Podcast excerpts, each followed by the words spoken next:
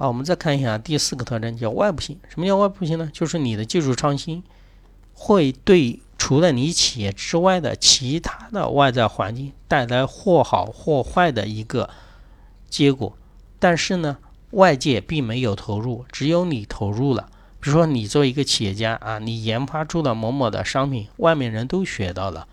比如说，我说的福特啊，福特弄了一个流水线。对不对？因为流水线这种东东西属于生产工艺，你不可能把生产工艺去弄一个叫什么技术专利，知道吗？哎，那其他企业也会仿效啊，仿效以后把整个社会，这是在马克思主义政治经济学里面所说过的啊，就是把整个社会的那个必要劳动时间啊给降低了，哎，那整个社会的生产效率就提高了，这就是一个技术创新的外部性啊，会对外面就是除了你企业外在的会产生或好或者或坏的一个什么效果，这这个就叫做外部性啊。那正是因为有外部性的话，那有的人他就不愿意创新了。为什么？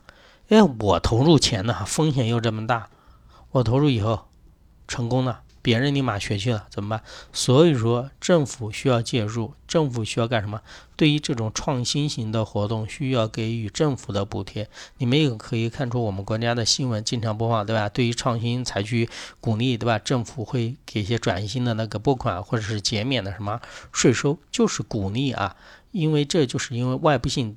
带来的，因为你创新以后，对吧？本身风险又高，然后你创新的成果又容易被别人给什么仿制、复制过去，所以说有的人不愿意。